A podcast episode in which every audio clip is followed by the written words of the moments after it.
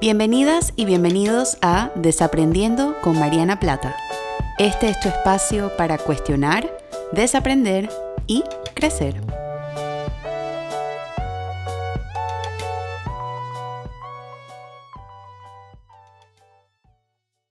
Hola a todos y a todas, bienvenidos a un nuevo episodio del el podcast Desaprendiendo con Mariana Plata. Estoy muy contenta de estar aquí una semana más con ustedes y el día de hoy vamos a hablar de un tema que me apasiona muchísimo, que es el feminismo. Y nuestra pregunta para desaprender el día de hoy es, ¿son todas las feministas iguales? Y para responder esta pregunta, me gustaría primero empezar por la definición del feminismo. ¿Qué es el feminismo? Es un movimiento político que busca la equidad entre el hombre y la mujer en los planos sociales, políticos, económicos y yo le he agregado a esa definición el plano emocional también. No es algo que busca que la mujer esté superior al hombre, no es algo que busca eliminar al hombre, no es algo que busca odiar al hombre. Es simplemente vivir en un mundo donde política, social, económica y emocionalmente estemos en el mismo nivel. Suena bastante sencillo, pero es necesario este movimiento porque la sociedad y el mundo donde hemos crecido todos y todas se define como una sociedad patriarcal, como una sociedad donde se ha favorecido a el sexo masculino por encima del sexo femenino y nos hemos visto ante la necesidad, cuando digo nos, hablo de las antepasadas feministas y las feministas a través de la historia, nos hemos visto ante la necesidad de luchar por aquellos derechos que muchas veces no fueron rechazados, no fueron negados o fueron invisibilizados para nosotras.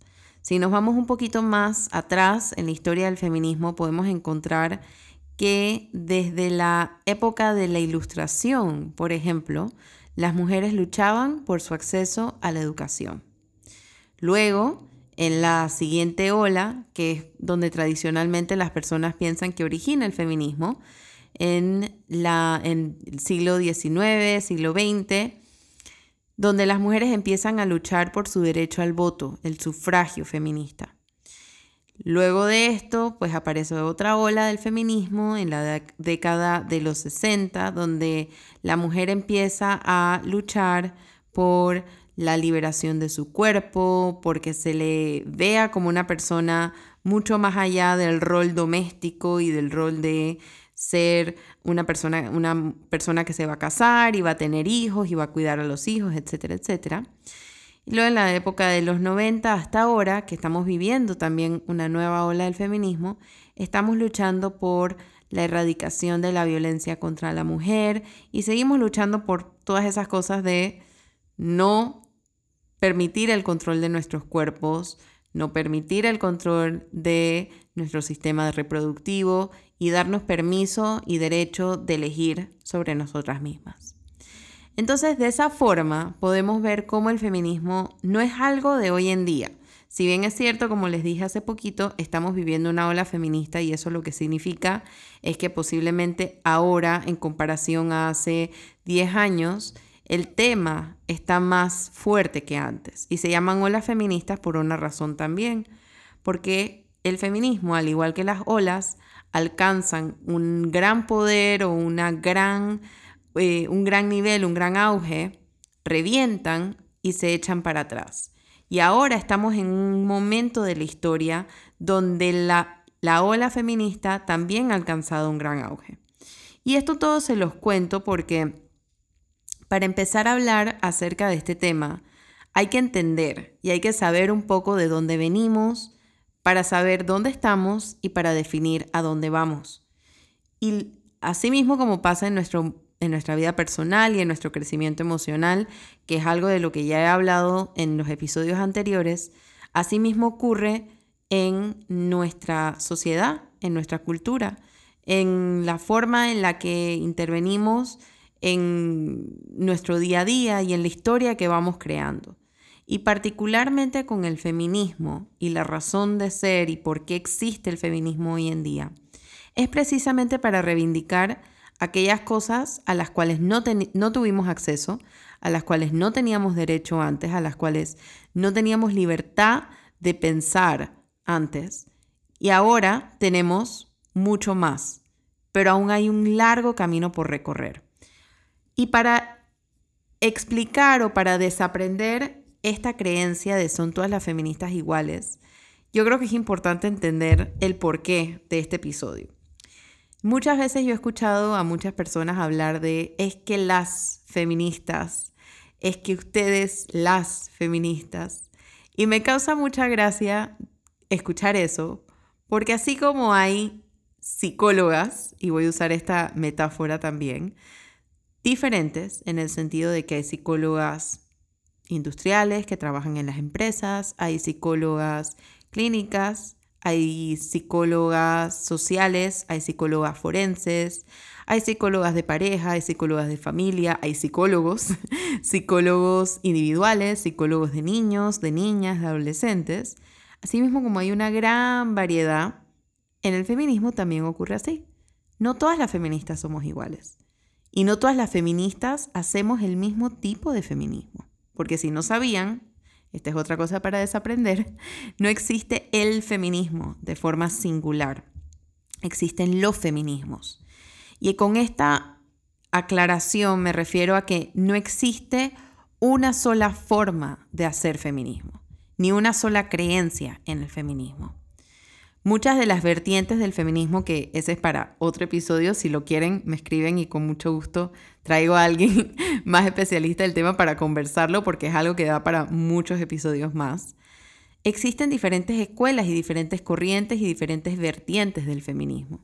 El feminismo radical, el feminismo interseccional, que todo esto también lo pueden buscar en Google también y van a encontrar mucha información al respecto con obviamente la aclaración de tener el poder de discernimiento para saber cuáles son fuentes confiables y, y cuáles no. Pero así como existen todos estos tipos de feminismo, asimismo las mujeres somos feministas distintas. Hay mujeres que estamos, y yo voy a hablar particularmente de mi caso, por ejemplo, yo soy, me considero una feminista, me, lo, me he considerado una feminista por ya bastantes años, y eh, mi forma de hacer feminismo es a través de la psicoeducación. Para mí, el feminismo puede ser por la forma en la que crecí, puede ser por mi tipo de personalidad, puede ser por mi profesión, porque soy psicóloga de niños, de niñas y adolescentes y trabajo mucho con papás también.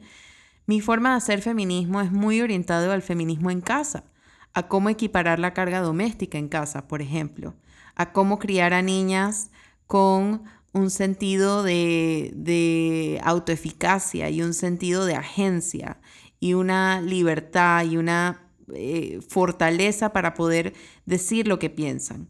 Y al mismo tiempo criar a niños varones que sean emocionalmente sanos, emocionalmente responsables. Y si entran a mi blog y buscan la etiqueta de crianza feminista, esos van a ser los tres tipos de artículos que van a encontrar porque esa es mi forma de crear conciencia.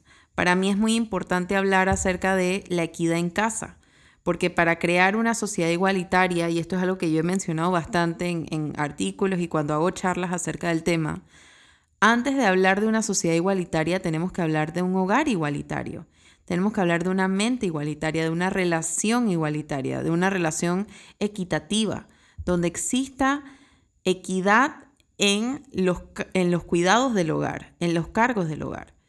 Pero eso no quiere decir que otra persona, otra hermana, otra compañera en el feminismo vaya a hacer el mismo tipo de activismo que yo, ni se enfoque en los mismos temas que yo. Posiblemente se enfoque en temas distintos. Y ninguna de las dos es mejor que la otra. Eso es algo que también la sociedad se ha encargado de hacernos creer, que entre nosotras tenemos que competir y nada está más alejado de la verdad. Tenemos que empezar a colaborar y eso es una, una frase, un término que a mí me gusta hablar mucho cuando hablo de, de feminismo, es la capacidad de sororidad.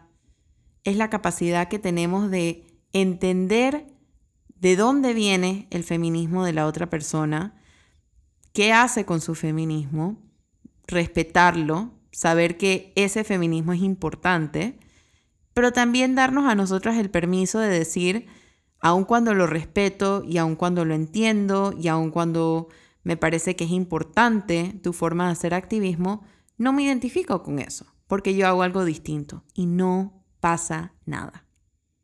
Por esta razón, no, no todas las feministas somos iguales.